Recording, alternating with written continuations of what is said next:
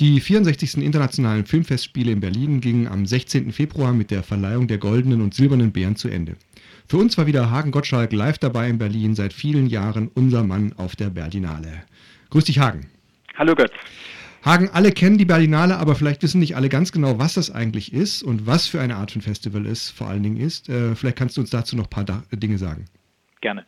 Also die Berlinale ist eines der größten internationalen Filmfestivals der Welt. Hier trifft sich jedes Jahr im Februar zehn Tage lang die internationale Filmbranche mit nahezu 20.000 akkreditierten Fachbesuchern aus über 100 Ländern, die sich zusammen mit dem Berliner Publikum die über 1000 Vorführungen der 472 Filme des diesjährigen Berlinale Programms anschauten. Unter all diesen Filmen und Vorstellungen gab es auch dieses Jahr wieder einige Filme mit schwulem oder lesbischem Bezug, sieben Dokumentationen, 17 Spielfilme und acht Kurzfilme mit mehr oder weniger schwulen, lesbischen oder transidentischen Themen waren ins offizielle Programm der Berlinale eingeladen und hatten damit die Möglichkeit, den Teddy zu gewinnen, den Queer Film Award auf der Berlinale. Gut, ich glaube, dann sind wir gut angewärmt und können gleich zu den Filmen übergehen. Äh, dazu noch eine Frage, kann man sich eigentlich auf der Berlinale einen guten Überblick über den schwulen und lesbischen Film verschaffen? Also auch wenn die Berlinale seit Jahren das einzige große Filmfestival ist, das dem schwulen und lesbischen Film ein regelmäßiges Forum bietet, so ist sie doch kein schwul-lesbisches Filmfestival und bietet daher sicherlich auch keinen repräsentativen Querschnitt der besten queeren Filme des vergangenen Jahres. Das ist doch gar nicht ihr Auftrag. Ich denke, wer sich speziell für schwule oder lesbische Filme interessiert, wird auf einem schwul-lesbischen Filmfestival sicherlich eine repräsentativere Auswahl an Filmen finden. Queere Filme gab es aber auch dieses Jahr wieder in fast allen Sektionen des Festivals, also vom Wettbewerb über das Forum des jungen Films bis hin zu der Reihe deutscher Filme. Traditionell hat der queere Film seine stärkste Plattform in der Sektion Panorama, was vor allem dem langjährigen Leiter des Panoramas Manfred Salzgeber sowie seinem Nachfolger Wieland Speck zu verdanken ist. Von den über 400 Filmen auf der Berlinale haben knapp 7 Prozent einen schwulen, lesbischen oder transidentischen Bezug und damit insgesamt dieses Jahr etwas weniger Filme als im Vorjahr. Insbesondere bei den Dokumentarfilmen war der Einbruch dieses Jahr sehr deutlich. Nur noch sieben Dokumentationen statt der sonst üblichen 13 bis 17 Filme hatten einen schwulen oder lesbischen Kontext. Zumindest was die Quantität der Filme angeht, scheint es doch ein signifikanter Einbruch zu sein. Eine Entwicklung, die auch dieses Jahr wieder deutlich wurde, ist der Trend weg von den mitteleuropäischen und nordamerikanischen Produktionen hin zu mehr asiatischen und südamerikanischen Produktionen, zumindest bei den Spielfilmen. Hier tauchen auch immer wieder Thematiken auf, die in den vergangenen 20 Jahren in amerikanischen oder westeuropäischen Produktionen wichtig waren und die offensichtlich jetzt auch in anderen Ländern vermehrt relevant erscheinen. Dabei fehlt, wenig überraschend leider, Osteuropa und Afrika nach wie vor fast vollkommen. Lediglich ein Spielfilm aus Ungarn und ein Kurzfilm aus Südafrika waren unter den für den Teddy nominierten Filmen. Die Dokumentationen hingegen waren fest in amerikanischen und europäischen Händen. Hier gab es dieses Jahr keine Produktion aus einem anderen Teil der Welt. Ja, dann äh, kommen wir doch mal direkt zu dem Teddy. Der Teddy, äh, du hast schon gesagt, der Queer Film Award auf der Berlinale. Wie lange gibt es den eigentlich schon und wie ist der entstanden? Den Teddy Award gibt es jetzt seit 28 Jahren. Damals trafen sich während der Berlinale schwule Filmemacher, Veranstalter von schwul-lesbischen Filmfestivals und interessierte Besucher im Buchladen Prinz Eisenherz, um über die Filme zu diskutieren und sich auch Filme anzusehen, die im offiziellen Programm der Berlinale keinen Platz gefunden hatten. Bei diesem Treffen, zu dem Manfred Salzgeber, der damalige Leiter des Panoramas, eingeladen hatte, wurde vor 28 Jahren der Teddy aus der Taufe gehoben. Ähm, es war eigentlich so, dass Paul aus Rotterdam und Michael aus San Francisco an dem Tag äh, in Berlin einen Stoffbären als Mitbringsel gekauft hatten.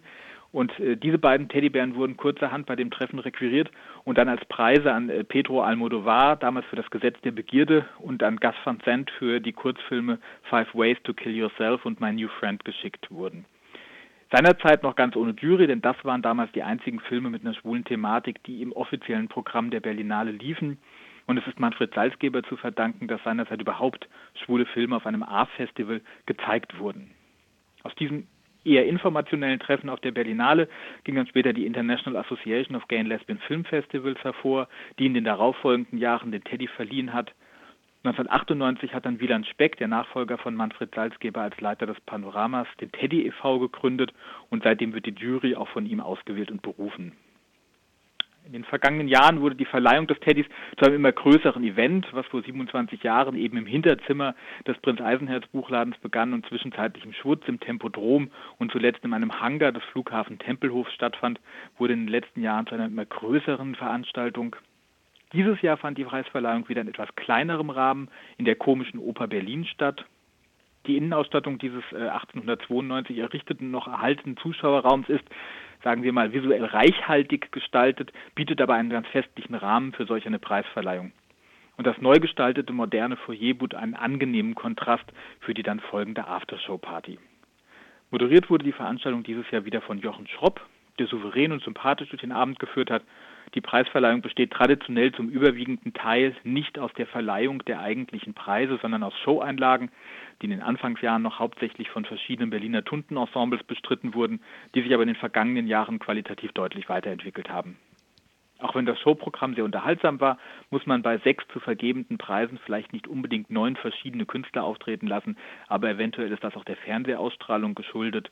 Arte hat die Preisverleihung wieder aufgezeichnet und bereits am Samstagabend ausgestrahlt. Ähm, die Aufzeichnung müsste man sich auch in der Mediathek von Arte im Internet noch anschauen können. Ja, schade, die Berliner Tuntenensembles hätte ich natürlich gerne mal gesehen. Ähm, aber kommen wir zurück zum Teddy, dem Queeren Filmpreis auf der Berlinale. Vielleicht noch eine kurze Erklärung zur Bedeutung des Teddys. Also neben den offiziellen Preisen, den goldenen und silbernen Bären, tummeln sich noch circa 20 weitere Preise auf der Berlinale. Das reicht vom Friedensfilmpreis bis hin zum Preis der Gilde Deutscher Filmkunsttheater. Und einer dieser Nebenpreise ist der kuschelige kleine Bruder der goldenen und silbernen Bären, der Teddy der Preis für die besten Filme auf der Berlinale, die in einem schwulen, lesbischen oder transidentischen Kontext stehen. Ähm, mir ist immer ganz wichtig darauf hinzuweisen, dass der Teddy ist kein Preis für den besten schwulen oder lesbischen Film des vergangenen Jahres ist, sowas wie ein schwul-lesbischer Oscar. Ähm, nur Filme, die ins offizielle Programm der Filmfestspiele eingeladen wurden, dürfen mit einem Teddy ausgezeichnet werden. Und das ist, alleine aufgrund der Regularien der Berlinale nicht unbedingt ein repräsentativer Querschnitt der schwulen und lesbischen Filme, die im vergangenen Jahr produziert wurden. Diesen wird man sicherlich eher auf einem schwul-lesbischen Filmfestival finden als auf der Berlinale. Traditionell wird der Teddy in drei Kategorien verliehen: bester Kurzfilm, beste Dokumentation und bester Spielfilm. Außerdem werden dem Abend meistens noch einige Special- und Ehrenpreise verliehen. Ja gut, dann können wir ja gleich mal loslegen mit den Filmen, die einen Teddy bekommen haben. Und ich würde sagen, wir fangen mal an mit dem Teddy für den besten Kurzfilm. Der Teddy für den besten Kurzfilm ging dieses Jahr an den libanesischen Film Mondial 2010 von Roy Dipp. Der Film ist ein Roadmovie, genauer noch eigentlich ein Urlaubsvideo eines schwulen Paares auf dem Weg nach Ramallah. Als Zuschauer hört man den Gesprächen der beiden Protagonisten zu, während diese einem die wüsten Landschaften und die zerstörte Stadt als visuelle Chronik ihrer Reise zeigen. Die Jury würdigt den Film als literarische und persönliche Reise durch zerstörte Landschaften, in denen Unsichtbarkeit ein notwendiger Aspekt queeren Überlebens ist. Gut, dann direkt weiter zur besten Dokumentation. Der Teddy für den besten Dokumentarfilm ging an den Schweizer Film Der Kreis von Stefan Haupt. Das bereits Anfang der 40er Jahre in Zürich entstandene Netzwerk um das Magazin Der Kreis war die einzige Schwulenorganisation, die das Naziregime in Europa überlebt hat.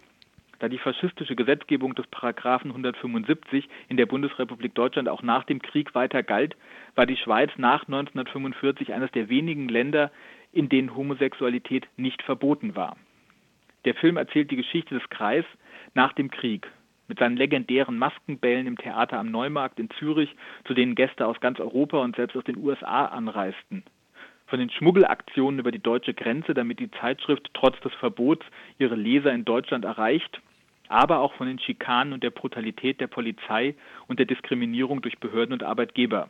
Denn auch wenn Homosexualität in der Schweiz nicht verboten war, so missbrauchten die homophoben Bediensteten bei Polizei und Behörden ihre Macht trotzdem ausgiebig für Repressionen gegen Homosexuelle. Im Mittelpunkt des Films steht das schwule Paar Ernst Ostertag und Röbi Rapp, die sich 1956 über den Kreis kennengelernt haben und die im Jahr 2003 das erste schwule Paar waren, das sich nach dem neuen Partnerschaftsgesetz in der Schweiz haben trauen lassen. Der Film lebt vor allem von den lebendigen Erzählungen und den persönlichen Erinnerungen der beiden, ergänzt durch Spielszenen, die die wechselhafte, emotionale und spannende Geschichte des Kreises, vor allem aber die von Ernst und Röbi erzählen. Die Jury zeichnet den Film aus, weil er die Notwendigkeit und Dringlichkeit beleuchtet, sich gegen Homophobie und ihre Auswüchse weltweit zu engagieren und zur Wehr zu setzen. Ja, das klingt sehr spannend und äh, nach einem interessanten Kapitel queerer Geschichte sozusagen. Dann würde ich sagen, kommen wir zum Play äh, Teddy für den besten Spielfilm. Das ist auch schon der dritte und letzte Teddy. Ja, der Teddy für den besten Spielfilm ging dieses Jahr an den brasilianischen Film Ogio Quero Volta Jorginho von Daniel Ribeiro. Der 15-jährige Leo ist blind und verbringt seine Freizeit meistens mit seiner besten Freundin Giovanna, die ihn auch in der Schule gegen die Sticheleien seiner Klassenkameraden unterstützt. Zu Hause versucht Leo sich gegen seine überbehütenden Eltern zur Wehr zu setzen und sich trotz seiner Blindheit mehr Freiheiten zu erkämpfen. Als ein neuer Mitschüler in die Klasse kommt, freundet sich dieser gleich mit Leo und Giovanna an. Damit beginnt die Geschichte eigentlich.